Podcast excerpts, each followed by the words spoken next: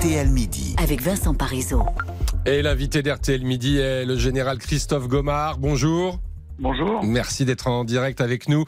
Euh, ancien directeur du renseignement militaire, hein. Euh, vous allez pouvoir nous éclairer sur ces armes à sous-munitions que les États-Unis vont donc livrer à l'Ukraine. Joe Biden assure que ça a été une décision très difficile à prendre et c'est vrai que ces armes font polémique. Les associations humanitaires sont révoltées. Euh, pour bien comprendre, général Gomard, dites-nous tout d'abord ce que sont ces armes. Alors ces armes dites à sous-munitions, en fait, dispersent ou libèrent euh, des petites charges explosives, euh, explosives, pardon, en fait de la taille d'une balle de tennis. Euh, elles sont conçues pour exploser avant, euh, pendant ou après l'impact.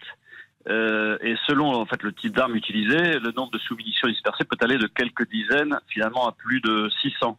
Hmm. Euh, en fait, la- pourquoi ça fait polémique? Parce que la, la- la présence de ces armes, en fait, risque de poser un danger à long terme, en raison notamment des charges non explosées.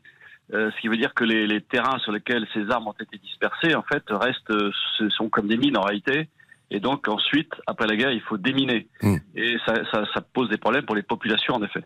Euh, Est-ce que ce sont des armes euh, assez précises?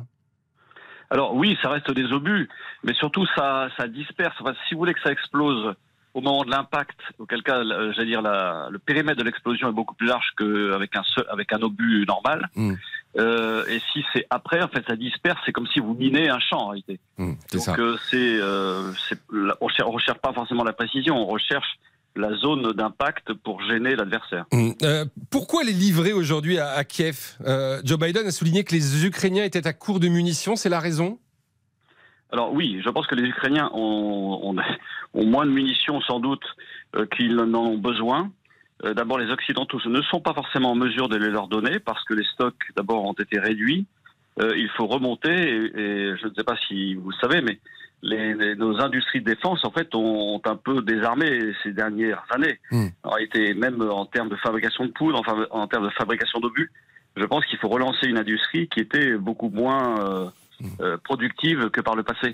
Donc euh, oui, en fait, ça, ça va venir aider sans aucun doute, mais c'est euh, effectivement euh, une escalade en plus, enfin, Mm. un pas dans l'escalade supplémentaire. C'est une escalade. Euh, ces armes, elles sont déjà utilisées en Ukraine par les Russes? Alors il semblerait que oui, il semblerait que les Ukrainiens aussi, vous savez que euh, un certain nombre de pays n'ont pas signé la convention d'Oslo en 2008 qui Mm. interdisait l'utilisation de ces armes. Euh, les pays qui n'ont pas signé cette convention, la France l'a signée par exemple, mais les États-Unis, la Russie et l'Ukraine n'ont pas signé cette convention d'Oslo euh, en 2008. Hmm. ce, qui, ce, qui, ce qui évidemment leur permet de- d'utiliser, de, de les utiliser. Euh, vous dites que la France a signé la convention, ça veut dire qu'aujourd'hui, la France ne possède pas, euh, Ne possède plus. ne possède D'armes à plus sous-munitions, en d'armes à Oui. sous-munitions En effet, en effet. Euh, parce que effectivement, on a eu des, on a eu des soldats hein, qui sont morts à cause de ces armes, en particulier en Irak, euh, où effectivement il y avait des, des- des bombes à sous-munitions. Effectivement, la sous-munition en l'occurrence, c'est une espèce de balle de tennis assez amusante à regarder, et l'envie qu'on a, c'est de la comment dire, c'est de la regarder, et de la prendre. Et quand vous la Mhm. prenez, ça explose et évidemment vous mourrez. Et effectivement, c'est- le, le grand danger, c'est euh, que ces armes n'explosent pas et qu'ensuite euh, des- Bah, civils pollue, et peut-être même des enfants campagne, oui. Oui. euh, tombent, tombent sur, sur ces armes avec les conséquences euh, qu'on qu'on imagine. Euh, elles sont amenées à se multiplier, selon vous, euh, sur ce, ce- en Ukraine? Non, la vraie problématique des Ukrainiens, c'est qu'ils font face à des, à des Russes en fait qui ont dispersé des mines absolument partout devant leur ligne de défense, euh, de façon effectivement à empêcher la, la, la contre-offensive ukrainienne qui a du mal à, à évoluer, j'allais dire aujourd'hui. C'est-à-dire que ces armes, elles peuvent permettre de faire exploser les mines? Oui, oui, euh, ponctuellement, mais c'est pas c'est, c'est pas leur objectif euh, premier. Leur objectif premier, c'est de, j'allais dire, c'est de miner une zone et d'empêcher un adversaire de mener une contre-attaque éventuelle.